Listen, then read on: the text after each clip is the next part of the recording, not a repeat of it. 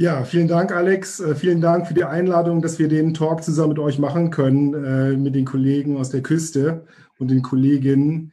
Ähm, zwei kleinere Überraschungen vielleicht für die, die äh, auf die Ankündigung geguckt haben. Eigentlich sollte hier Jonas Bärhe, der Bereichsleiter Bildung, sein, aber wie es so ist im Jahre 2021, ist das Internet nicht überall gleich gut und der Jonas steckt gerade in einem Loch und hat mich gebeten, seinen Part zu übernehmen, was ich natürlich gerne mache, weil ne, das Gespräch mit dir, Daniel, das ist ja das, was wichtig ist, nicht, dass wir als Bildung hier äh, entsprechend mit den Personen äh, da sind.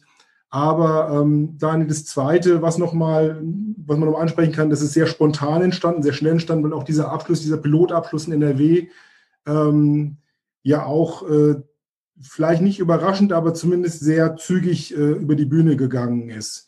Ähm, wir sind froh, dass wir mit euch reden können, weil ihr das sowieso geplant hattet und wir haben uns daran gehängt, die anderen äh, Bezirke waren da, in, sind dort jetzt noch in, in, ihren eigenen Verhandlungen und auch äh, dort, wo der Pilotabschluss äh, geführt wurde, waren wir leider nicht in der Lage, so kurzfristig äh, so eine äh, Veranstaltung entsprechend auf die Beine zu stellen.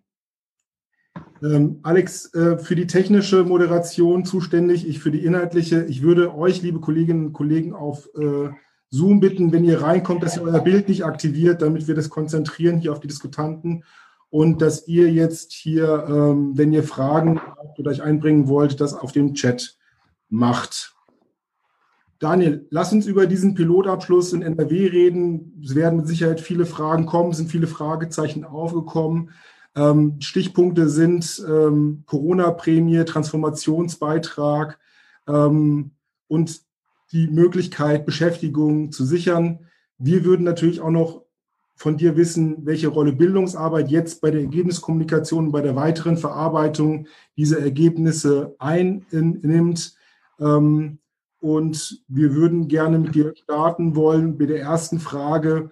Äh, wenn du jetzt die Tarifrunde unter den Pandemiebedingungen in drei Sätzen beschreiben solltest, wie war das für dich persönlich? Also was waren da Besonderheiten, und wie kannst du die am besten für dich zusammenfassen? Also erstmal schön, dass es hier klappt äh, und äh, freue mich, dass wir hier einfach eine gute Diskussion haben können. Ich würde es mal so sagen, äh, die drei Sätze. Metallerinnen und Metaller können, wenn sie wollen, alles zumindest sehr viel bewegen. Äh, Solidarität, das wäre mein zweiter Satz, ist und bleibt unsere Superkraft, um solche Themen auch, wie wir sie gerade, wir kommen ja gleich dazu, unter welchen Umständen wir das bewegen, äh, lösen können. Und am Ende des Tages, der dritte Satz äh, wäre, äh, entschieden wird auf dem Platz. Äh, das heißt, am Ende des Tages mit dem Tarifergebnis können wir eine Befriedung der Tarifauseinandersetzung erreichen.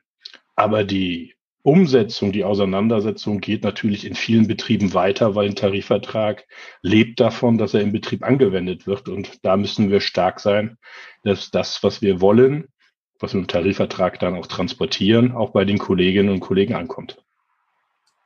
Dankeschön. Das waren mit Sicherheit drei Sätze. Ich habe nicht genau gezählt. Äh, nichtsdestotrotz hast du ja schon wesentliche Punkte angesprochen, unter anderem diese Superkraft Solidarität. Ich finde, das ist ein super Claim, der auch sehr zutreffend ist. Jetzt ist es ja so, dass diese Tarifrunde aufgrund der Pandemie ziemlich verkürzt oder verknappt war und dass aber die äh, Forderungshaltung ziemlich hoch war, weil ja auch das, was in den Betrieben passiert äh, und die wirtschaftliche Entwicklung das durchaus rechtfertigen und hergeben. Es sind in allen Bezirken ähm, fast eine Million Beschäftigte in ihre Autos gestiegen, muss man ja sagen, bei den vielen Autoveranstaltungen auf die Straße gegangen, haben gezeigt, dass sie hinter diesen Forderungen stehen.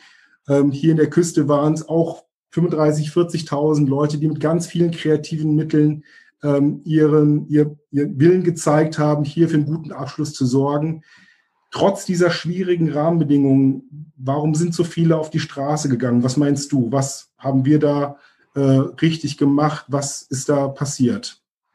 Ja, ich glaube schon, dass, das sagte ich ja eben, die Metallerinnen und Metaller, äh, wenn sie von der Sache überzeugt sind, finden Wege. Die diskutieren nicht, ob es geht, äh, sondern die Frage ist, wie es geht. Und das ist etwas, was spürbar ist. Ich bin auch nicht, äh, muss ich ehrlich kurz widersprechen, nicht der Meinung, dass es eine kurze Runde ist. Wenn man mal überlegt, dass wir schon äh, quasi im Oktober den Auftakt zur Tarifrunde hatten. Äh, wir haben die Erklärungs äh, die, die Friedenspflicht äh, äh, zumindest dadurch, dass wir auch die Beschäftigungssicherungstarifverträge gekündigt haben, ja nochmal verlängert. Sonst wären wir ja schon Ende Januar in die Auseinandersetzung gegangen. Äh, das war dann erst ab Ende Februar beziehungsweise ab Anfang März möglich. Also wir hatten schon eine lange Zeit über den Winter, was nicht immer einfach ist mit den Winterpausen. Die ganze Frage Corona. Ähm, aber ich hatte schon, andere haben das ja auch gemacht, äh, viele Veranstaltungen, die ja digital stattgefunden hat. Und ich glaube, das haben wir so ein bisschen für uns äh, jetzt adaptiert. Es muss was digital stattfinden. Man kann viele äh, Veranstaltungen miteinander was zu planen, sich auszutauschen, relativ schnell. Das hier haben wir, ich habe auch mitbekommen, fast alle Bezirke haben jetzt Tarifkommissionssitzungen gehabt. Das war früher sozusagen fast äh, nicht so schnell immer möglich, weil alle mussten ja erstmal anreisen und brauchten einen Ort. Also dafür ist das jetzt zum Beispiel super. Äh, wir hatten eine aktiven Konferenz, andere auch, wo viele Austausch war, wie können wir die Kolleginnen und Kollegen erreichen. Äh, und am Ende des Tages war, glaube ich, schon dann bei allen, die diese Tarifbewegung nach vorne bringen wollen, der gemeinsame Wunsch da, man muss an die Menschen ran, auch unter Corona, mit Abstand, mit digital. Da ist viel ausprobiert worden und ich glaube, das ist auch richtig. Es haben sich am Ende vielleicht die durchgesetzt, die gesagt haben, wir machen einfach mal. Äh, und alle wussten, man kann auch nicht äh, daran geprüft werden, naja, ne, normalerweise stehen irgendwie tausend vorm Tor und äh, machen das so und so. Äh, das war ja klar, dass das so nicht sein wird. Und dafür war viel Platz, es mal anders zu machen. Äh, und wir hatten, ich erinnere zum Beispiel an unsere Nachtschicht-Aktion, die wir äh, vom äh, zweiten auf den dritten oder vom ersten auf den zweiten März hatten. Äh, da hatten wir einen Betrieb in Hamburg, der hatte wirklich äh, in Reihe und Glied alles sehr sauber in der Nacht äh, aufgebaut, wie die Kolleginnen und Kollegen stehen müssen, machen müssen, auch wo entsprechend Feuer möglich ist. Und andere mussten ganz kurzfristig im Betrieb das ganz anders machen, weil die Corona-Regeln das nicht erlaubt haben und haben gesagt, dann gehen wir mit kleinen Gruppen äh, an die Bänder und reden direkt mit den Kolleginnen und Kollegen. Und ich glaube, diese Flexibilität, dieses Engagement, das hat das möglich gemacht. Äh, und die Kolleginnen haben auch sehr deutlich, glaube ich, gesagt, du Leute, passt auf, lieber Arbeitgeber, äh, wir wissen, die Situation ist schwierig. Aber so wie ihr euch verhaltet, kein Angebot zu machen, ja teilweise auch zu verweigern, dass überhaupt in diesem Jahr Geld bei den Kolleginnen und Kollegen ankommt, äh, da haben die sich auch, glaube ich, einen Bärendienst mit erwiesen. Und äh, auf unserer Seite äh, waren die Kollegen dann auch äh, so sauer, dass sie gesagt haben, nee, wenn jetzt was geht, dann bin ich auch dabei. Es waren für wahr ja harte und langwierige Verhandlungen. Ne? Also die, die, die Länge, darüber kann man jetzt nochmal philosophieren, äh, in welchen Abläufen das Ganze geschehen ist. Nichtsdestotrotz war das besonders, auch mit den Erwartungshaltungen, die dran standen und auch die Haltung der Arbeitgeber war vielleicht nochmal eine Nuance härter, als wir das sonst so kennen.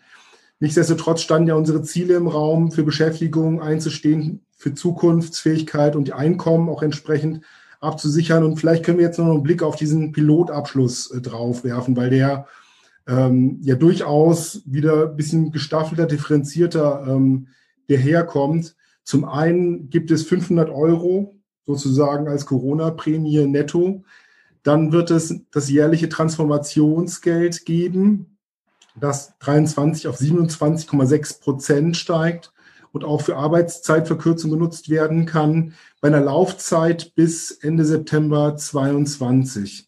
Vielleicht können wir da mal stückweise vorgehen zu diesen 500 Euro Corona-Prämien. Weiß nicht, ob es da noch was zu ergänzen gibt, aber dieses Transformationsgeld, ähm, kannst du das vielleicht noch mal näher ausführen und vor allen Dingen, was der Hintergedanke steckt, wie das Beschäftigung sichern soll? Mhm.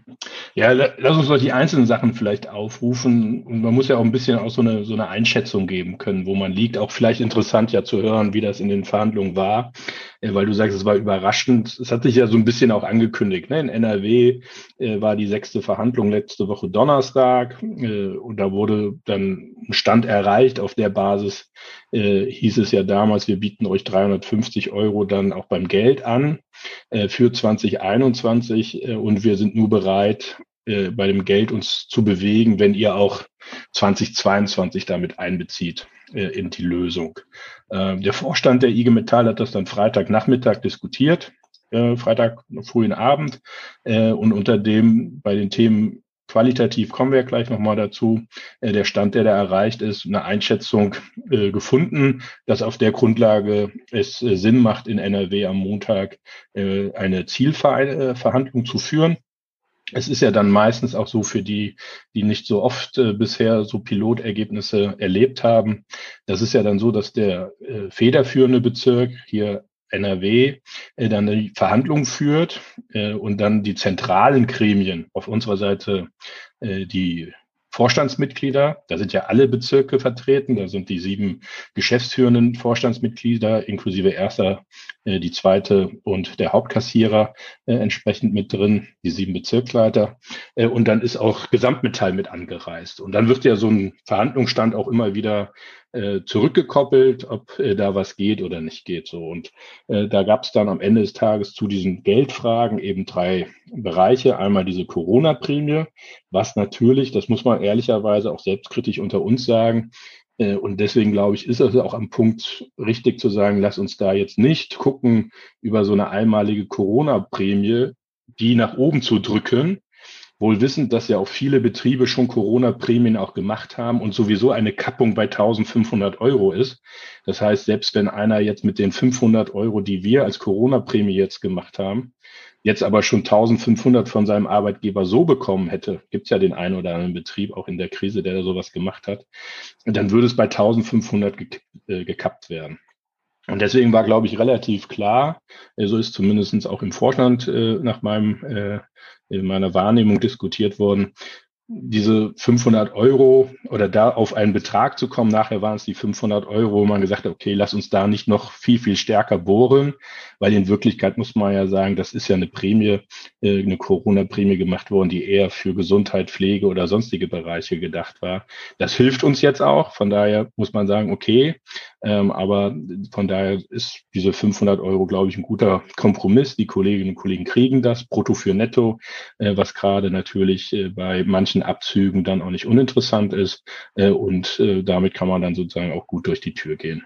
Der zweite Punkt ist dann die Frage, dass wir gesagt haben, wir wollen mit der Laufzeit in 2022 noch die Möglichkeit haben, als IG Metall über die Tarifrunde nachzusteuern.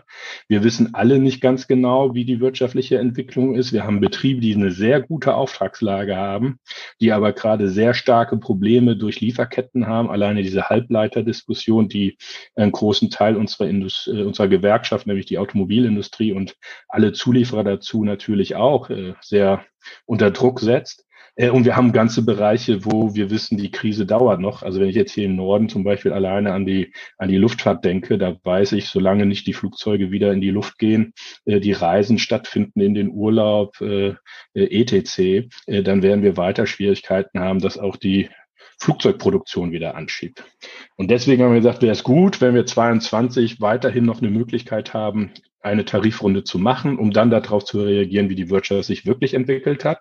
Da kam diese Laufzeitdebatte her äh, und da glaube ich ist der 30.9. Das würde ja bedeuten, dass man dann im Spätsommer äh, auch die Forderungsdiskussion der IG Metall dann, dann startet und dann Verhandlungen in den Herbst sozusagen reinbeginnt. Äh, und dann war der letzte Punkt nochmal zu sagen, wie kriegt man das mit diesem, mit dem Tarifabschluss? Und dann haben wir ja zwei Ebenen. Das eine ist die Frage, wie hoch ist das Volumen, was ich dann abschließe? Nach dem Sommer 2021, also wenn man sagt, Corona-Prämie endet am 30.06., dann habe ich ja die nächste Charge, über die ich nachdenken muss, die ich gestalten muss, ist ja dann der 1.07. Äh, und dann haben wir gesagt, was ist das Volumen eigentlich, mit dem ich ab dem 1.07. Äh, die Entgelte erhöhen kann? Äh, und die zweite Frage ist dann die Form. Ich glaube, und da würde ich dir erstmal dann die Chance geben, noch weitere Fragen zu stellen, äh, dass wir mit dem Volumen etwas erreicht haben, wo viele sagen, jo, das ist gut, das habe ich nicht erwartet, so ist zumindest die Reaktion, die ich bekommen habe. Wir haben gestern ja auch Tarifkommission gehabt, mit vielen Leuten auch noch telefoniert, Rückmeldungen auch von Bevollmächtigten, von Betriebsräten bekommen, dass diese 2,3 Prozent in dieser Situation, wie wir sie haben, sehr gut äh, äh, uns zu Gesicht steht und sehr überraschend auch für viele war zu sagen, dass das wirklich so durch die Tür kommt. Äh, die zweite Frage ist die Struktur äh, und vielleicht diskutieren wir die im zweiten Schritt. Ja, vielleicht können wir da auch noch mal einhaken und noch mal einen Blick auf mögliche Kommentare werfen. Ich glaube, ähm, das ist jetzt wieder kein Tarifabschluss, der sich durch nur eine Zahl relativ gut zusammenfassen lässt, sondern es ist ja ein Gesamtpaket. Und du hast ja schon angesetzt zu erklären, man merkt ja alleine schon in den Feinheiten dessen, die jetzt nur in Anführungszeichen bei der Frage der Corona-Prämie oder dieser Einmalzahlung ja schon nochmal ein gewisser Erklärungsbedarf hinten dran ist und auch die Ausdifferenzierung sich dann ja nochmal spürbar äh, bemerkbar macht. Ähm, dass es tabellenwirksam tatsächlich geworden ist, tatsächlich finde ich auch ähm, durchaus bemerkenswert in der Form ab einem gewissen Zeitpunkt. Aber äh, was jetzt natürlich nochmal die spannende Frage ist, und das bezieht sich ja auf die Frage dieser Form der Beschäftigungssicherung, beziehungsweise das, was wir als Instrument über die Zukunftstarifverträge ja schon haben, was jetzt hier an Neuerungen zu erwarten ist oder wie wir da mit diesen, ähm, diesen 27,6 Prozent kalkulieren können. Ich glaube, das würde nochmal ein bisschen Einordnung, Erklärung von deiner Seite bedürfen, mhm. wirklich greifen zu können. In welcher Spannbreite bewegt sich das? Wie, wie ist da die, die, die äh, Einordnung dessen, wer sowas in Anspruch nehmen kann? Vielleicht kannst du auch noch mal Szenarien aufmachen für jetzt Fälle, ähm, wo es nicht in Anspruch genommen wird, wo es vielleicht in einer Bearbeitung geht und wenn, wenn es tatsächlich ein dringendes und wichtiges Instrument ist. Also es gibt einen Punkt, den man einfach sozusagen deutlich sagen muss. Ähm, die, die Welt wird komplizierter und differenzierter. Äh, und der Wunsch nach ganz einfachen Tarifabschlüssen, den haben wir selber, die die Tarifverträge machen äh, und auch diskutieren oder dafür die Verantwortung haben, auch. Aber aufgrund dieser Differenziertheit unserer Betriebe äh, und der Wirklichkeiten vor Ort habe ich ein bisschen die Fantasie oder nicht die Fantasie, dass wir irgendwie wieder dahin kommen sagen, das ist die Lösung und die ist mit einem Satz erklärt. Also da müssen wir schon, glaube ich, gucken, wie wir das, was ist ja auch die Frage Bildung eben gesagt, ganz am Anfang, wie wir das auch ein Stück weit transportieren. Äh, der zweite Punkt ist, äh, warum haben wir uns jetzt für dieses Modell entschieden, diese 2,3 Prozent ja quasi am 1.7. starten zu lassen, dann aber einmal im Jahr auszuzahlen? Und das ist einfach die Verbindung zu dem Thema Beschäftigungssicherung. Weil am Ende des Tages brauche ich ja für die Frage Teilentgeltausgleich. Das ist ja eine Forderung, die wir gehabt haben. Du hattest die drei Forderungen gesagt. Und eine ist, wir wollen ein Volumen, aus dem diese Sachen finanzierbar sind. Und wenn ich jetzt zum Beispiel im, äh, im 1. März 2023, äh, 22 Beschäftigungsprobleme habe, die ich nicht mehr über Kurzarbeit regeln kann, wo ich so eine Arbeitszeitabsenkung machen will und möchte da eine Aufstockung aus diesem Tarifabschluss dann verwenden, dann kann ich das aus unserer Wahrnehmung nur über so einen Topf quasi lösen. Weil was wäre die andere Variante? Die andere Variante, ich würde jetzt, kann man ja mal durchspielen. Wir haben hier in Lübeck einen Betrieb, 150 Beschäftigte, äh, die bauen sozusagen für äh, die U-Boot-Industrie äh, die Geräte, die sozusagen da ausfahren, die Ausfahrgeräte. Das ist immer sehr, weil die hängen an U-Boot, das ist Großmaschinenbau, wenn man das so will, und die haben immer Auftragslücken. Dann würde ich ja jetzt hingehen und sagen, Gabler, pass auf, ihr kriegt hier jetzt erstmal 2,3 Prozent. Ihr habt aber eine Lücke, weil euer Auftrag sich im nächsten Jahr verschiebt oder generell da eine Lücke ist, wo ihr diese Arbeitszeitverkürzung einsetzen wollt, ab dem 1.4.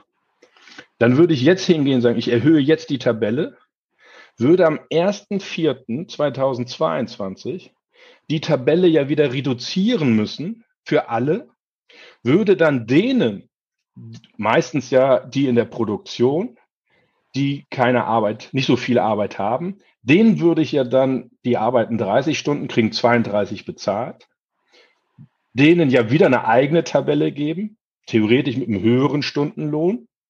Und die, die jetzt keine Arbeitszeitverkürzung haben, die das aber mitfinanzieren über diesen Tarifabschluss, über diesen Mechanismus, die hätten ja dann eine eigene Tabelle unterhalb der Fläche. Und das zeigt, wie problematisch das wird, weil das würde gar keiner mehr kapieren. Das würde erstens gar nicht mit diesem Tarifabschluss in Verbindung gebracht werden. Und zum Zweiten hätte ich auf einmal unterschiedliche Stundenwerte, äh, weil das gilt ja nicht immer nur für einen Betrieb. Und deswegen, auch wenn es schwierig ist, ich weiß, äh, das ist auch ein Punkt, wo man sagt, oh, ne, ist das der Punkt, wie man es so lösen könnte, sollte.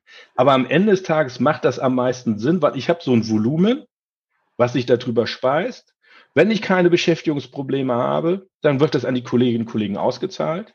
Habe ich Beschäftigungsprobleme? Habe ich dieses Volumen immer einmal im Jahr, wo ich entscheiden kann, nutze ich das, um solidarisch Beschäftigung zu sichern und auch finanziell ein bisschen attraktiver zu machen, das Modell?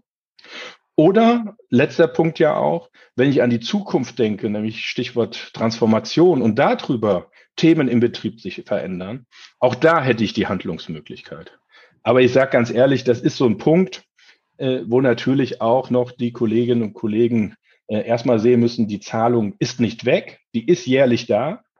Ob das eingesetzt wird, so wie ich es gerade gesagt habe, wird im Betrieb entschieden. Da müssen also die Betriebsräte auch und die Arbeitgeber das so entscheiden. Und ich gehe mal davon aus, dass sie so eine Entscheidung immer auch rückkoppeln mit den Kolleginnen und Kollegen, die im Betrieb beschäftigt sind. Und wenn es nicht da ist, kriege ich Ende Februar nochmal eine Einmalzahlung, die bei knapp 30 Prozent von meinem Bruttoentgelt ist, was jetzt ja auch erstmal so nicht äh, schlecht ist.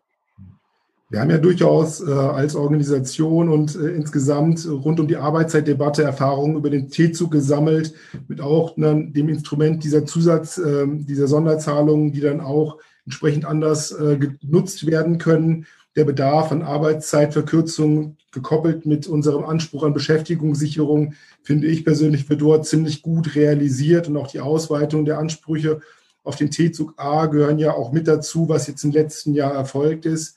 Ähm, die Rolle der Betriebsräte wird dadurch mit Sicherheit nochmal anders in Anspruch genommen. Bist du da schon im Gespräch gewesen mit Kolleginnen und Kollegen? Du hast einzelne Betriebe angesprochen, wie sie bislang damit umgegangen sind und wie sie weitere Handlungsfähigkeit und Möglichkeiten für sich im Betrieb sehen, um dort nachzusteuern, mitzugestalten, mitzubestimmen. Ich würde einmal kurz nochmal auf deinen Anfang zugehen, nämlich T-Zug A ich gehe mal davon aus, hier sind ja äh, in unseren Talks alles Experten. Das ist ja das Geld, also es sind ja 27,5 Prozent, die im Juli ausgezahlt wird und wo ja sozusagen im Vorjahr äh, die Kollegen mit Kindern, die Kinder haben unter, unter acht Jahren, die, die in Schicht arbeiten und die, die pflegebedürftige Angehörige haben, können das Geld ja umwandeln in acht freie Tage. So äh, oder einen, Anspruch, einen Antrag darauf stellen und dann wird das sozusagen umgewandelt äh, in acht freie Tage. Äh, und jetzt hätte man ja auch sagen können, lass uns doch den Topf einfach erhöhen. Mhm. Warum macht ihr jetzt T-Zug T oder wie auch, ne, wie man das Kind jetzt auch überall nennen will? Äh, und ich glaube, da ist nochmal wichtig für uns äh, nachzuvollziehen. Äh, erstens, das ist genau das, was du sagst. Ich glaube, wir brauchen einen individuellen Anspruch. Und unsere Diskussion an vielen Stellen ist ja, den T-Zug A, die, wer darauf die Umwandlung beantragen kann, ja eher breiter zu machen. Also das erlebe ich in jeder Tarifkommission, dass das eigentlich noch ein Wunsch ist, dass nicht nur auf diese drei Gruppen. Und ich finde, es ist schon richtig, dass wir auch so einen Topf haben, der für die individuelle Entnahme weiter reserviert ist. Dass eben die Schichtarbeiter sagen können, ich möchte die acht freien Tage. Dass die Frau mit den zwei Kindern, der Mann mit der pflegebedürftigen äh, Schwiegermutter sagen kann, ich brauche diese acht Tage. Und dass das nicht im ersten Moment kollektiv, das, was wir gerade ja in vielen Betrieben erlebt haben, dass das zu sechs freien Tage für alle umgewandelt worden ist, weil die Beschäftigungsprobleme ebenso da waren. Zweiter Punkt, das muss man auch sagen, die Arbeitgeber hatten auch kein Interesse, T-Zug A zu verdoppeln, weil die natürlich schon den Braten in der im, im Ofen sozusagen geschmeckt haben, äh, wenn da erstmal sozusagen das Volumen von, von zwölf freien Tagen drin ist, dann kannst du zwar sagen, na ja, es bleibt bei den sechs beziehungsweise acht, aber wenn die Krise mal vorbei ist und toi toi toi, da hoffen wir doch mal, dass wir ja vielleicht in 12, 14 Monaten wieder ganz andere Diskussionen führen, dann wird doch die IG Metall kommen und sagen, na, warum sechs Tage, das ist doch eh schon genug Volumen dran, können wir doch auch zehn machen oder ähnliches. Das wollten die auf gar keinen Fall. Und, und deswegen ist die Diskussion entstanden, okay, lass uns aus dem Sommer rausgehen, lass uns diese Sammlung dieser Tarifabschlüsse, äh, der, der Monatserhöhungen machen, was im Februar dann eben zu der äh, 18,6 führt äh, und sozusagen dann äh, im Februar da drauf zu den 27,6 führt.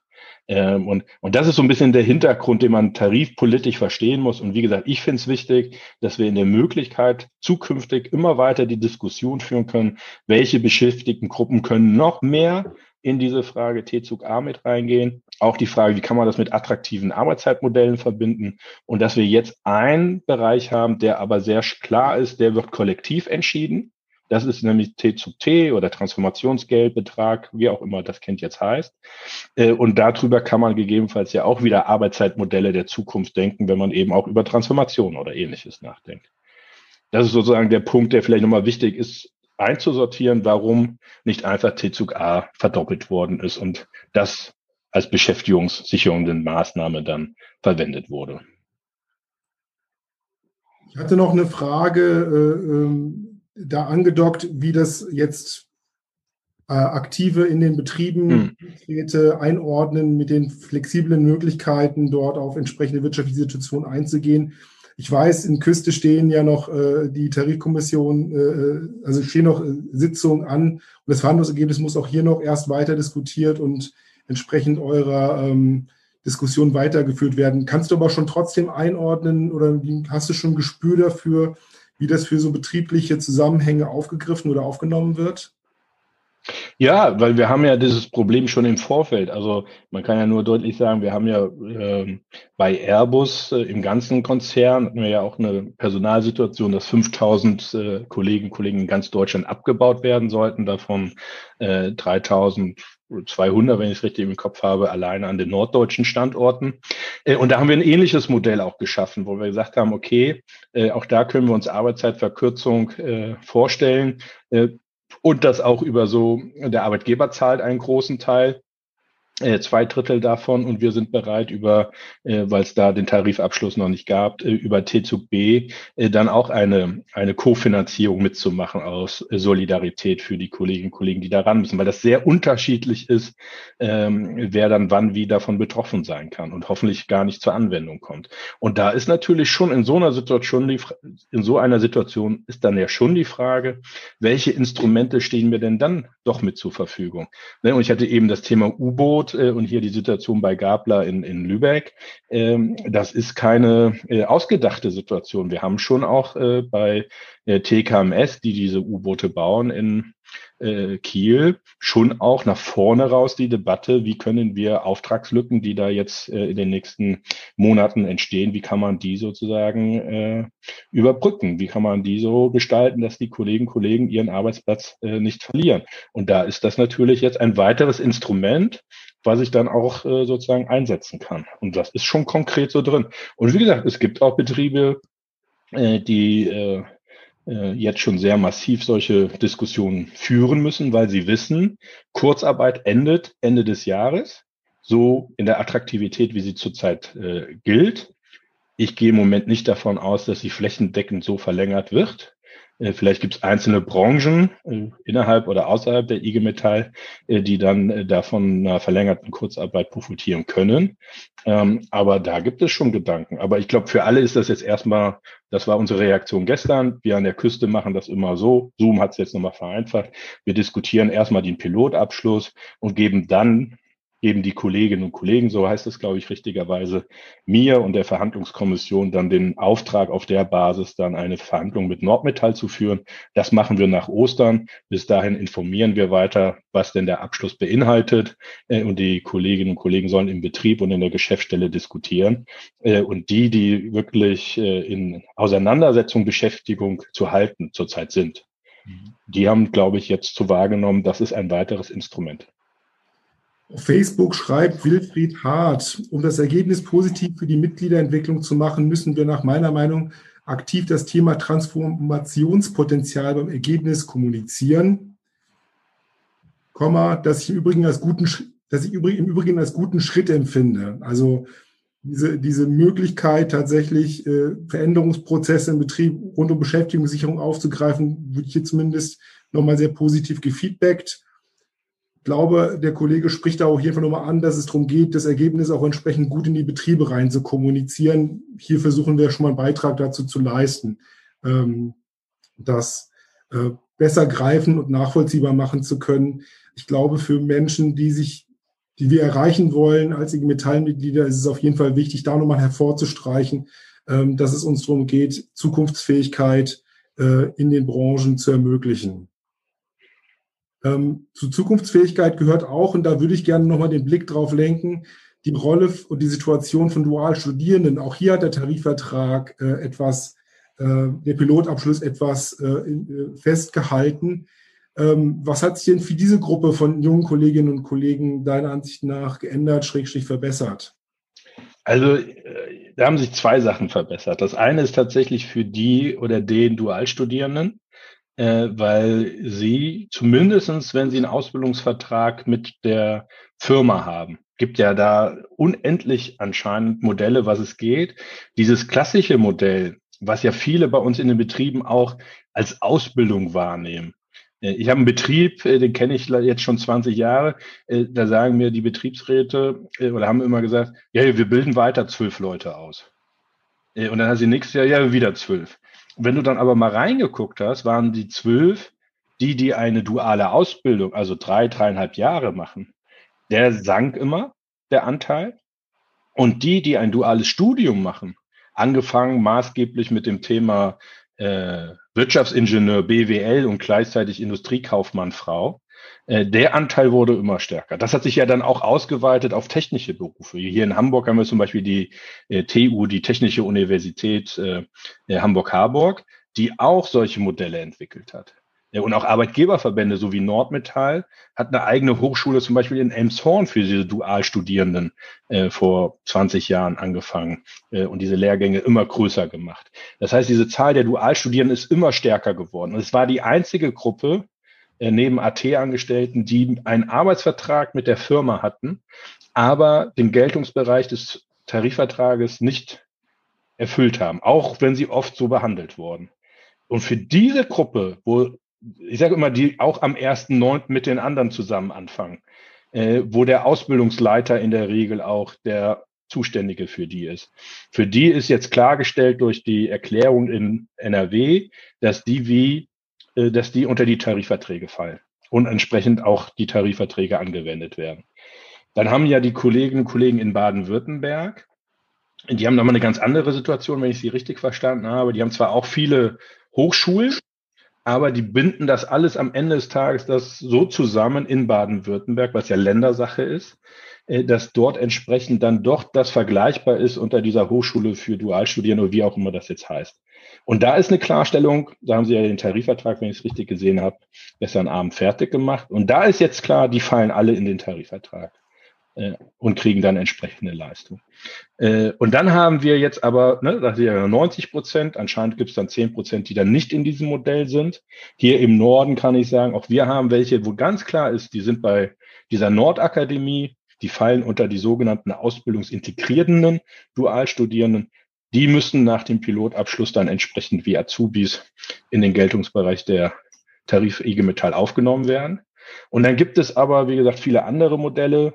Zum Beispiel jemand, der gar keinen richtigen Ausbildungsvertrag mit der Firma hat, an der Hochschule aber es eine Kooperation mit der Firma gibt. Meistens sind das ja größere, aber nicht nur ausschließlich, dass man die Praxis Semester da macht, dass man seine Bachelorarbeit da macht, dass die Möglichkeit gibt, in den Semesterferien oder äh, Vertrag gibt, in den Semesterferien dort zu arbeiten oder zu studieren. Äh, und da muss man mal genau gucken, wie man mit denen umgeht. Weil eins ist ja auch klar, wir können ja nicht die, die wirklich vier Jahre im Unternehmen eine Ausbildung, Studium machen, sofort in die Tarifverträge nehmen, da würden wir alle einen Haken hintermachen.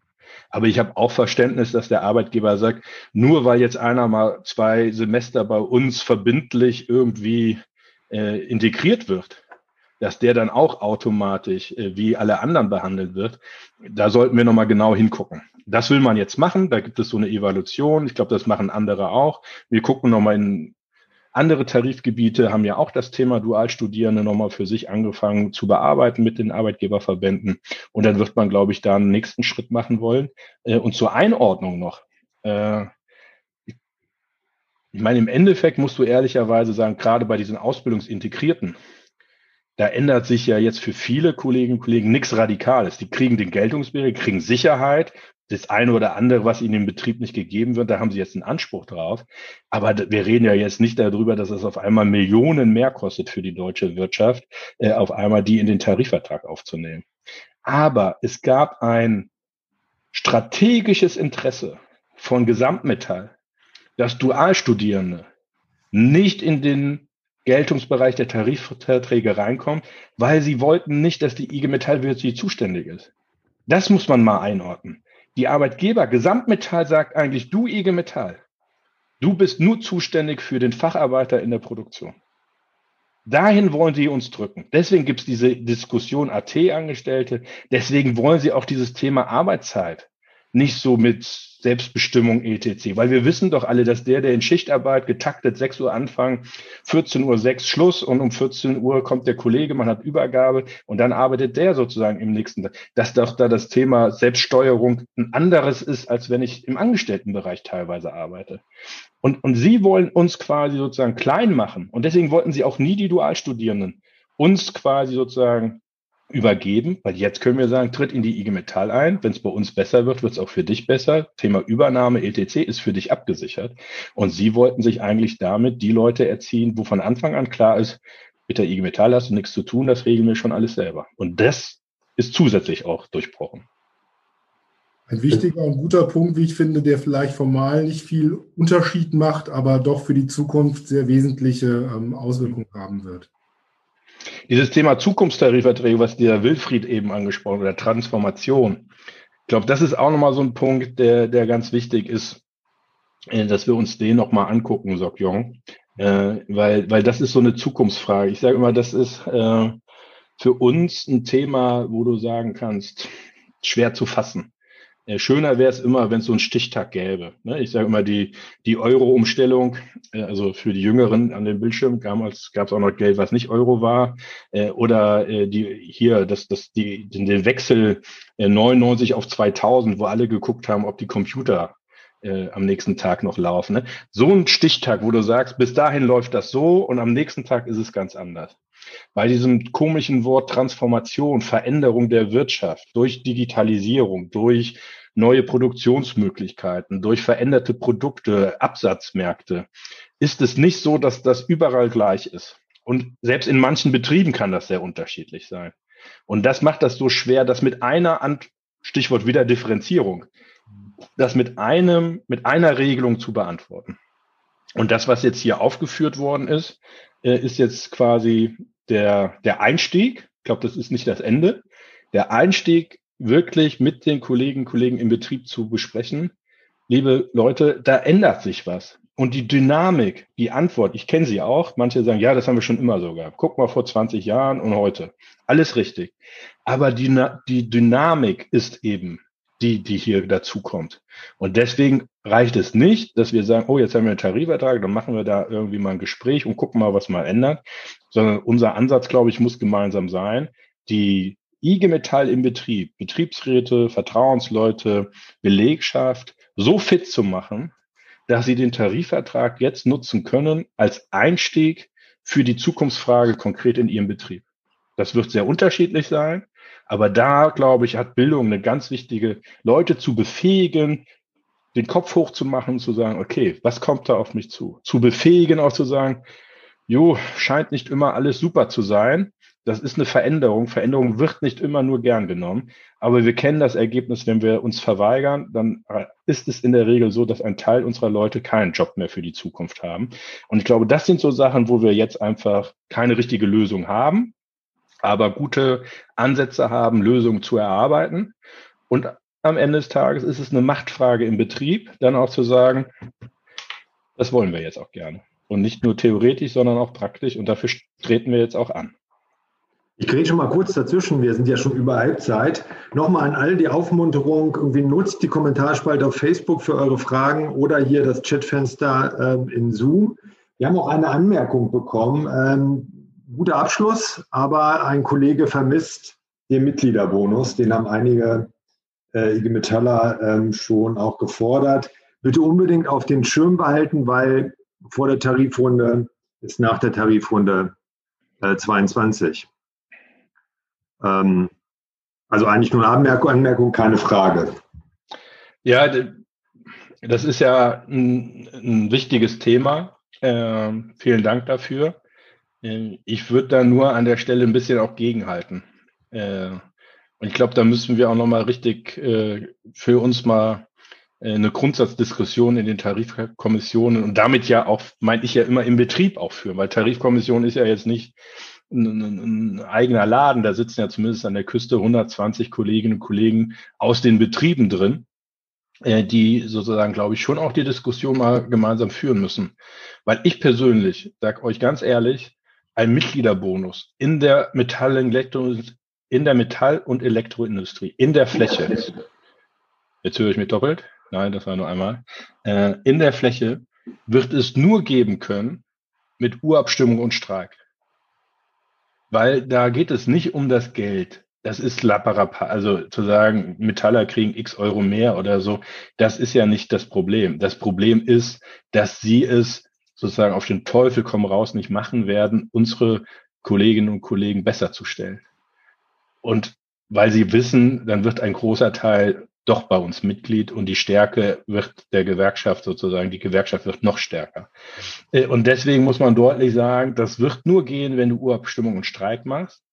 Äh, und alle, die jetzt sagen, ja, ist ja gar kein Problem, dann lasst uns das mal machen. Urabstimmung und Streik sind immer ein Problem. Das sollte man wirklich genau abwägen, weil nichts ist schlimmer als ein Streik, der am Ende des Tages nicht verloren hat, äh, nicht ge geklappt hat, sondern als verloren empfunden wird.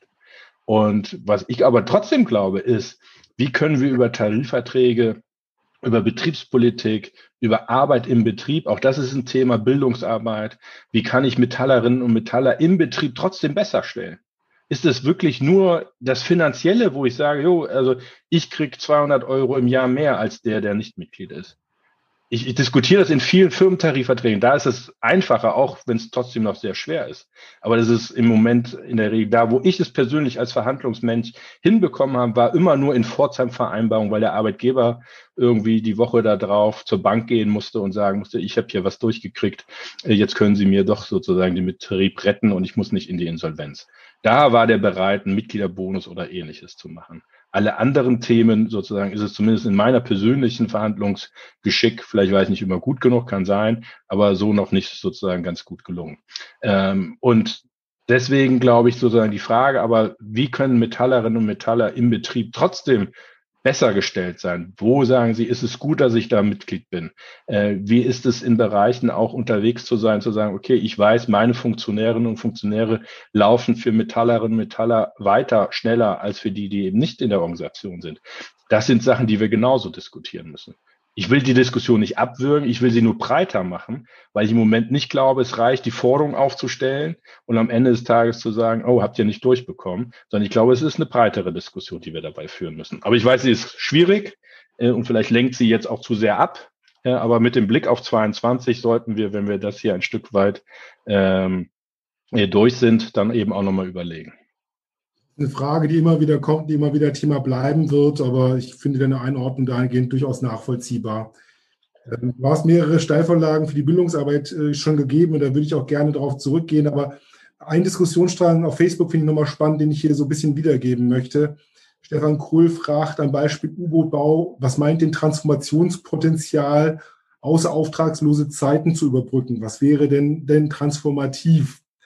Und es wurde in Facebook schon darauf geantwortet von diversen Kollegen, dass von dem Thema Arbeitszeit da eine Selbstbestimmung reinzubekommen und auch Arbeitsvolumina anders zu verteilen, durchaus auch schon Transformation reinfällt. Aber dieser der Bereich Transformation, den kann man ja in viele Richtungen hineindenken. Du hast ja auch schon Ansätze gebracht. Ähm, mein Anliegen wäre nochmal auf dieses Thema Qualifizierung auch zu gehen. Das hattest du ja in dem Zuge mit diskutiert. Das sehe ich jetzt in dem Abschluss nicht konkret drinnen. Nichtsdestotrotz ist es auch ein großes Thema äh, dessen, was wir auch bei der letzten Beschäftigtenbefragung rausgehört haben, dass es mittlerweile auch eine höhere Bereitschaft gibt, sich auf Änderungsprozesse dahingehend einzulassen und gesehen wird, dass berufsbegleitende Weiterqualifizierung eine Ausrichtung hin auf die möglichen Transformations äh, ähm, äh, ja, äh, Ergebnisse sich auch individuell vorbereiten zu können, dass das auch eine Aufgabe ist, um die, um die wir uns kümmern müssen und die Kolleginnen und Kollegen dahingehend ermutigen und unterstützen sollten. Ich denke, ein Teil dieses Transformationspotenzials ähm, ist durchaus dort verborgen. Ja, also der Stefan Krull ähm, sagt ja sozusagen Transformation, U-Boot-Bau und sozusagen Überbrücken. Das äh, ist ja nur ein Teil. Das heißt sozusagen, der Teil ist einmal Beschäftigungsauslastung. äh, das zu lösen. Äh, dafür kann man das entsprechend einsetzen. Das hat für mich aber mit Transformation erstmal nichts zu tun. Vielleicht sind wir deswegen, Stefan und ich, dann trotzdem auf demselben Gedanken und kommen zu dem, was du sagst, nämlich wir werden ja, wenn wir die Veränderungen weiterdenken, werden wir ja auch innerhalb der Veränderungen eines Betriebes Antworten finden müssen, wie gestalte ich die. Ich nehme mal ein Beispiel hier äh, wieder aus meiner äh, Erlebnis. Ein Betrieb mit äh, 130 Leuten, die haben noch dreieinhalb Leute oder vier in der, in der Personalabteilung, Lohn- und Gehaltsbuchhaltung. Und ich weiß aus den Großbetrieben, die wir ganz oft vor Augen haben, wird es, wenn das Stichwort Digitalisierung in der in Personalmanagement sein, wird einen riesengroßen Projekt geben, wo viel abgesichert ist und klar ist, was passiert denn mit denen, wenn das neue System da ist. Äh, in so einem Betrieb, den ich gerade äh, sage, passiert erstmal nichts. Dann wird es irgendwann, weil die in der Regel, will ja jetzt nicht zu nahe drehen, aber an vielen Stellen, glaube ich, sind unsere Arbeitgeber da nicht immer äh, in diesen Betrieben so ganz vorne dabei bei, bei vielen Themen weil einfach Aufwand und Ertrag sich nicht immer so direkt äh, ergibt, kann man das vielleicht auch nachvollziehen. Äh, und für mich ist aber trotzdem, ich weiß, in zwei, drei Jahren wird dann die Technik im Bereich Personalmanagement, und ich meine jetzt nur mal Gehalt, Lohn- und Gehaltsbuchhaltung und vielleicht nochmal das eine oder andere, was man da an Datenpflege macht, so vereinfacht sein, dass sich sofort hier die Frage stellt, brauche ich noch alle Leute, wenn ich die Technik morgen anwende? Und der an Einsatz der Technik wird relativ kurz sein, weil es nie so ein Riesenprojekt, wie es dann, was ich bei VW, bei Mercedes oder Airbus machen würde. So, das heißt, ich habe relativ schnell das Problem auf der, äh, vor der Tür. Was mache ich jetzt mit den vier Kolleginnen? Und in dem Betrieb, über den ich gerade rede, sind die sogar alle Mitglied der IG Metall. Äh, und dann bin ich doch zum Beispiel bei der Frage, kann ich jetzt die eine, äh, wenn ich weiß, ich brauche nur noch zwei, muss ich ja für zwei Lösungen finden. Äh, und wenn ich jetzt über Qualifizierung rede, könnte ich ja theoretisch auch über so ein Modell Arbeitszeit reduzieren, die Kollegin sozusagen viel stärker qualifizieren und ihr eine neue Perspektive geben. So. Äh, das sind ja so Bereiche, über die man nachdenkt. Äh, ich habe zum Beispiel auch vielleicht die Situation, dass ich äh, nachdenken kann und sagen kann, okay, wenn Arbeitsvolumen generell runtergeht in einzelnen Bereichen, vielleicht ist es ja dann auch eine Idee, grundsätzlich zu sagen, okay, dann gehe ich auch mit der Arbeitszeit in den Bereichen runter äh, und finanziere sowas über solche Modelle auch. Also es wird einfach viele Möglichkeiten geben, äh, wo ich dran bin. Nichtsdestotrotz werden wir den Anspruch haben, natürlich der Arbeitgeber ist auch zuständig, solche Sachen zu qualifizieren, dann auch zu bezahlen. Kann man nicht alles den Kolleginnen und Kollegen überwürden. Aber die Möglichkeit, was zu gestalten, die wachsen einfach die Notwendigkeit, Arbeitsabläufe verändern sich äh, und vielleicht, deswegen gibt es ja auch eine Kopplung zu dem Thema äh, vier, äh, vier Tage Woche. Äh, vielleicht habe ich ja dann auch eine Diskussion zu sagen, okay, wenn ich das Arbeitsvolumen reduziert, aus welchen, also und maßgeblich jetzt sage ich mal aus technischen Gründen, äh, dann kann ich ja auch überlegen, dass ich damit auch einen Einstieg in eine andere Arbeitsverteilung im Betrieb habe. Äh, und gegebenenfalls, ne, wir haben diese Diskussion um T-Zug. In Wirklichkeit ist ja die Debatte um T-Zug an vielen Stellen bei Kolleginnen und Kollegen auch oft ein Punkt zu sagen, ich brauche eine individuelle Entlastung. Ich äh, brauche einfach mal mehr frei. Vielleicht kann man auch sowas weiterentdecken. Also ich glaube, da haben wir ein paar, paar Wege aufgemacht, müssen gucken, wie sie gegangen werden. Betrieblich kann das sehr unterschiedlich sein. Führt wieder zu dem Anfangpunkt, ist keine einfache Antwort.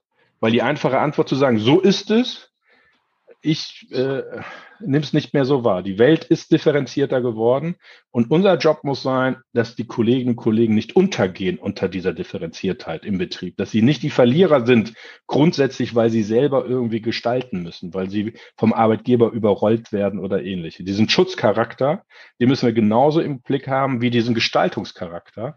Und ich glaube, da haben wir noch viel äh, vor uns. Äh, ich meine, das ist doch toll. Wir haben früher immer darüber geredet, dass wir als, als Gewerkschaft äh, Kolleginnen und Kollegen im Betrieb mitbestimmen wollen, wie der Laden hier läuft und wie man es macht und tut. Und das ist doch was, wo wir auch ansetzen können und einfach mehr Instrumente schaffen müssen. Ich weiß, ist ein bisschen glorifiziert und ist auch ein bisschen so äh, Sozialromantik.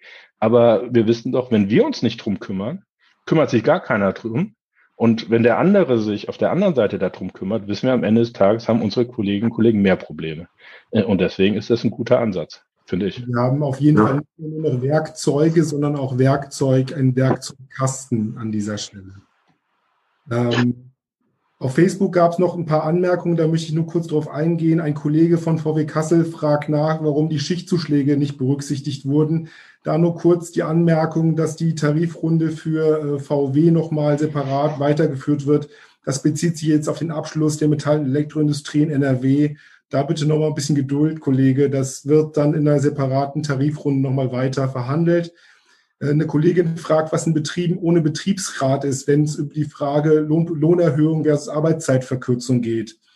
Vielleicht kannst du da noch mal kurz drauf eingehen, Daniel. Ansonsten würde ich den Blick noch mal auf die Bildungsarbeit wenden wollen. Gut, also die, die Frage, wenn wir keinen Betriebsrat haben, dann haben wir auch ganz oft den Tarifvertrag nicht. Das muss man ja leider auch so sagen. Ähm, es gibt äh, wenig äh, tarifgebundene Betriebe, zumindest in Norddeutschland, die nicht auch einen Tarifvertrag haben. Äh, von daher ist das aus meiner Sicht erstmal äh, daran gebunden. Äh, wir haben oft äh, Regelungen, das muss man sich nochmal angucken, von daher äh, gute Frage, die man äh, mit ins Tarifteam geben kann, weil wir haben schon öfters mal diese Frage, was passiert, wenn es keinen Betriebsrat gibt. Äh, wenn ich es aber richtig im Kopf habe, ist das dann meistens, dass der Arbeitgeber das alleine entscheidet, was äh, erstmal sich hier ausscheidet weil der Tarifvertragstext davon redet, dass der Arbeitgeber und Betriebsrat das dann ähm, entscheidet. Aber das ist eher so ein Punkt, der Rat kann eigentlich nur sein, gemeinsam mit den Kolleginnen und Kollegen mit der IG Metall vor Ort, äh, einen Betriebsrat dann spätestens im Betrieb zu gründen. Äh, und dann diesen Tarifvertrag auch aktiv umsetzen zu können. Äh, das ist das, was, glaube ich, wichtig ist. Wir haben aber ein anderes Problem und von daher ist es nochmal ganz gut, äh, dass die Kollegin das äh, so einbringt, weil wir haben natürlich auch viele Betriebe, ähm, die nicht Mitglied des Flächentarifvertrages sind, aber so Tarifverträge haben, da steht drin, äh, die Entgeltabschlüsse äh, der Tarif äh, IG Metall werden übernommen. Vor einer Stunde oder ja, vor zwei Stunden hatte ich mit einem sogar ein Gespräch, weil die das in deinem Betrieb auch so diskutiert haben. Und da ist schon auch der Punkt zu sagen, wie kriegen wir das jetzt auch hin, dass der Tarifabschluss, wie wir ihn jetzt gemacht haben, dann auch in solchen Betrieben dann angepackt wird und dann auch dort eingesetzt wird. Also ich sage immer, du hattest eben gesagt, nach der Runde ist vor der Runde. Äh, das ist hier, Tarifpolitik ist nie zu Ende, sondern wir müssen auch an so einer Stelle dann gucken, dass das dann in solchen Betrieben, die keine Automatik haben oder eine Automatik nur auf bestimmte Bereiche, dass die dann in ihren Firmentarifverträgen dann das auch bekommen. Ich greife mal kurz dazwischen. Nochmal zum Thema Mitgliederbonus. Da hat der Dirk äh, noch äh, reingegeben in die Diskussion, dass man auf das Wording vielleicht sogar verzichtet. Er will einfach den Nachteil gegenüber Nichtmitgliedern ausgeglichen werden, äh, wissen. Und jetzt gibt es eine Frage äh, zur Arbeitszeitverkürzung im Osten, also die Frage Angleichung Arbeitszeit Ost-West. Daniel, kann das theoretisch, also wir haben das ja auch auf unserem Forderungstableau gehabt, als Forderungsthema, kann das theoretisch auch bei uns geklärt werden? Das ist seine Frage.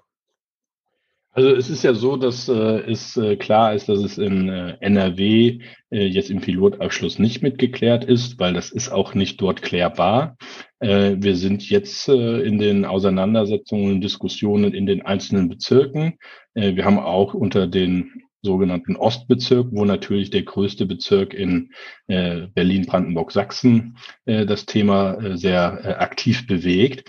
Äh, und wir werden jetzt bei den Übertragungsverhandlungen, da ist ja, oder andersrum, es gibt immer so eine zentrale Empfehlung am Ende des Tages, äh, dass die Spitzen von IG Metall und Gesamtmetall empfehlen, äh, den Abschluss zu übernehmen, den die nicht Teil des Abschlussgebietes sind. Äh, und in der Erklärung ist schon auch sehr deutlich reingeschrieben worden, dass da natürlich die regionalen Besonderheiten und Themen dann auch Berücksichtigung finden müssen. Und von daher wird das jetzt äh, in den ostdeutschen Tarifgebieten nochmal angepackt, auch diskutiert will jetzt nicht darüber spekulieren, inwieweit sozusagen der Bezirk Berlin-Brandenburg-Sachsen, der da im, im Lied ist, wenn man das so sagen will, äh, das jetzt bis Ende April bewegt, bewegen kann, was da genau die Vorgehensweise ist. Äh, aber das ist da auf der Tagesordnung, das wird auch weiter auf der Tagesordnung bleiben. Äh, und ein Punkt ist, glaube ich, relativ klar. Entweder gelingt es uns, jetzt mit Übertragung dieser äh, Pilotlösung, auch zu dem Thema in den betroffenen Tarifgebieten eine Lösung in der Fläche zu finden. Wenn uns das nicht gelingt, dann ist, glaube ich, der Weg, dass wir das jetzt in der betrieblichen Auseinandersetzung und nicht mehr in der Fläche bewegen, der richtige. Weil wir können am Ende des Tages das nicht mehr hinnehmen. Wir sind nicht in allen Betrieben in der Fläche. Ich kann das nur für Mecklenburg-Vorpommern sagen. Wir haben die Forderung noch nicht mehr aufgestellt, weil die Betriebe, die bei uns in der Fläche sind, haben im Moment eher Existenzfragen äh, und keine Arbeitszeitfragen. Äh, und mit allem, dass das die richtige Forderung ist und diese Ungerechtigkeit geendet, endet werden muss, beendet werden muss, haben wir trotzdem die Situation, dass wir wissen, in der Fläche gelingt uns das nicht so, wie wir das eigentlich wollen. Und dann wären wir gerade in den Betrieben, die wirtschaftlich gut dastehen, die eine gute IG Metall-Arbeit im Betrieb haben, die Diskussion führen können und müssen, das dann in den nächsten Wochen und Monaten dann betrieblich zu machen. Weil man, glaube ich, kann auch keinen Betrieb, wo die Kollegen sich organisieren, die das Thema immer wieder bewegen, irgendwann nicht mehr sagen, warte mal, bis die Fläche soweit ist. Die warten jetzt schon 20 Jahre und mehr, will auf die Historie gar nicht eingehen, könnte man auch viel drüber reden. Äh, ich war schon 2003 Pressesprecher der IG Metall Küste, die war da auch mit da drin, alles miterlebt und gesehen und getan. Aber ich glaube, nach vorne raus brauchen wir eine Antwort. Und wenn die Antwort ist, dass mit diesen Arbeitgebern nichts in der Fläche möglich ist, wir es aber in der Fläche nicht so mobilisieren können, wie wir es dafür brauchen, dann brauchen wir eine andere Antwort und dann wird wahrscheinlich die Antwort sein müssen, den, die können und wollen es ermöglichen, in einer gemeinsamen Bewegung, nicht als Einzelkämpfer, aber in einer gemeinsamen Bewegung das nach vorne zu machen. Erster Schritt ist jetzt aber erstmal noch die Fläche äh, weiter zu bewegen und zu gucken, ob nicht da doch was möglich ist. Aber dann brauchen wir, glaube ich, da und wir, damit meine ich jetzt nicht die Bezirksleiter und der Vorsitzende oder sonstiges, sondern wir in den Tarifkommissionen, die dafür zuständig sind und die davon auch betroffen sind. Ihr seid ja noch mitten in der Auseinandersetzung, wenn man so will. Ne? Der Pilotabschluss ist in NRW gelaufen, aber ich höre hier schon raus, es gibt noch viele Sachen anzugehen und viele Kämpfe zu kämpfen. Unser Vorstandsmitglied Irene Schulz hat aufgrund der Erfahrung des letzten Jahres im Bildungsbereich von einer steilen Lernkurve gesprochen. Ich glaube, viele Sachen sind geblieben, eine Auseinandersetzung, aber manche Sachen sind tatsächlich für viele auch neu gewesen. Und ich weiß, dass ähm, du mit deinem Kollegen Dominik äh, Lemke aus der Bezirksleitung und mit Dietmar Thiener aus dem Bildungszentrum Berlin, dass ihr euch schon ausgetauscht habt über passende Bildungsangebote rund um die Vermittlung und um die Weiterarbeit des Tarifergebnisses. Aus deiner Sicht als Bezirksleiter, welche Erwartung hättest du denn an die Bildungsarbeit, ähm, um das, was wir jetzt hier diskutiert haben in der Stunde, entsprechend handhabbar und äh, umsetzbar äh, für die Kolleginnen und Kollegen zu machen. Ich glaube, Bildung ist ja heutzutage ein, ein Mix aus, aus äh, Bildung, Beratung und Begleitung.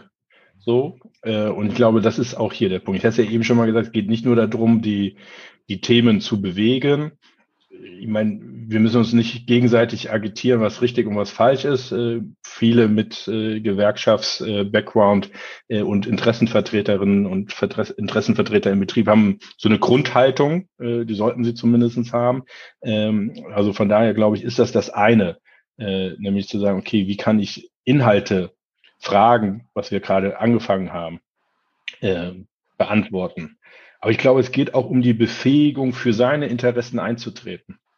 Äh, und nicht nur, weil Paragraph 3 das so sieht oder nicht sieht, sondern auch zu sagen, was geht denn eigentlich über Paragraph 3 hinaus? Was könnte ich denn da eigentlich auch mit der Haltung, dass ich für die Kolleginnen und Kollegen es besser machen will? äh, damit verbunden werden.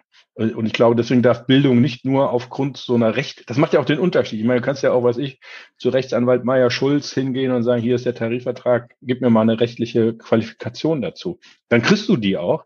Aber wir müssen doch befähigen, die Leute, diesen Tarifvertrag vor Ort zu leben, ihn für die Kolleginnen und Kollegen erlebbar zu machen viel, das, ich finde es auch richtig. Also viele, die bei uns Mitglied sind, die im Betrieb arbeiten, sagen doch am Ende des Tages, wo da steht, wie da steht, das ist euer Job.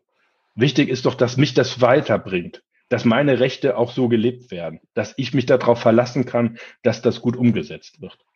Und das ist so ein Ansatz, wo ich glaube, Bildung muss da unsere äh, Funktionärinnen und Funktionäre befähigen, Tarifpolitik im Betrieb umzusetzen, sie auch dabei begleiten, soweit das eben auch geht. Gibt es ja verschiedenste äh, Angebote äh, und auch Möglichkeiten. Nicht alles ist möglich, ist auch klar.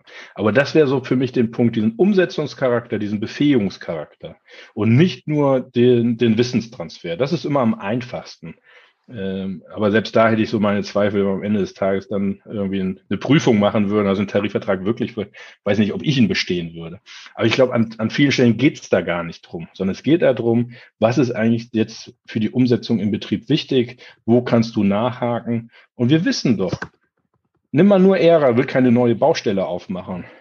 Ne? Aber die Facharbeiterin, der Controller, warum wird der in den einen Betrieb so eingruppiert, mit demselben Tarifvertrag, vermeintlich mit derselben Tätigkeit äh, als in dem anderen Betrieb. Und das zeigt, Umsetzung ist immer auch eine betriebliche Stärke.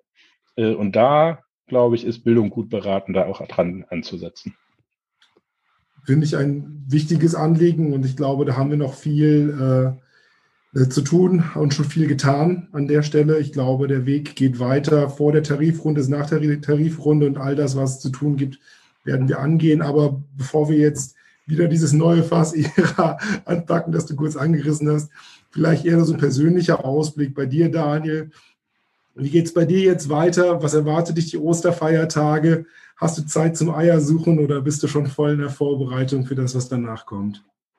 Nein, wir haben, wie gesagt, äh, da jetzt äh, keine Eile. Äh, wir bei uns an der Küste sind, wie gesagt, da ein wenig äh, entspannter, äh, was die Übertragung angeht. Wir haben uns da auch mit Nordmetall äh, so verabredet, dass wir uns das erstmal in Ruhe jetzt angucken. Wir haben ein paar regionale Themen. Wir haben ja auch sehr stark zum Beispiel zum Thema Zukunftstarifverträge gearbeitet hier an der Küste, äh, auch zum Thema Beschäftigungssicherung. Und jetzt wird man gucken müssen. Ich sage immer, wenn so ein Pilotabschluss da ist, dann äh, werden ja die Karten neu gemischt, auch mit dem, was man bisher selber im Bezirk diskutiert hat. Und da werden wir jetzt gucken müssen, wie wir die Sachen ineinander integrieren können. Ähm, Rückfalloption ist immer der, der Pilotabschluss. Äh, wir haben dann die Themen Arbeitszeit Ost ist eben angesprochen worden. Wir haben hier im Norden auch nochmal über das Thema Arbeitszeitkonten wollen wir uns unterhalten. Also es gibt schon ein paar Sachen, die man in Ruhe jetzt vorbereiten kann. Ich habe ein tolles Team, was da jetzt sich viel Gedanken macht. Ich habe jetzt äh, Gott sei Dank ein paar Tage frei. Äh, wir fahren morgen in den Baumarkt, von daher habe ich aktiv Urlaub in den Bergen, nur ohne Berge und ohne Urlaub, aber aktiv hier viel zu tun. Darauf freue ich mich und mit einem Ohr ist man dann in der Frage schon, wie kann man die Tarifverträge, äh, die Tarifrunde jetzt zu Ende bringen. Äh, und in der Frage, was kommt danach? Weil wir haben noch viel zu tun. Ich sage nur mal, äh, dritte Welle, äh, wie die jetzt wirklich kommt. Wir haben die Situation äh, testen, impfen. Äh, wie kommt das bei unseren Kolleginnen und Kollegen an, dass die auch gesund bleiben können, auch wenn sie zur Arbeit gehen, gehen müssen. Äh, die Debatte Homeoffice. Also es wird nicht langweilig, auch ohne Tarifrunde. Nichtsdestotrotz ist Tarif natürlich eins unserer Kernelemente, mit denen wir diese Welt besser machen. Äh, und äh, jetzt bin ich kein gläubiger Mensch, äh, von daher will ich jetzt nicht sagen, dass ich da die Erleuchtung habe. Und ich glaube, die kommt sowieso erst Pfingsten oder so dann. Also von daher kann ich jetzt die, die Zeit hier nutzen, ein bisschen runterzukommen und mich für die Fragen gedanklich neu zu sortieren. Super. Daniel, vielen Dank für das gute Gespräch und für die Einordnung, die du geliefert hast. Allen, die auf Facebook zugeschaut haben und die hier drinnen sind, auch nochmal vielen Dank. Alex, äh, im Hintergrund Ryan, Michael, danke für euren Support.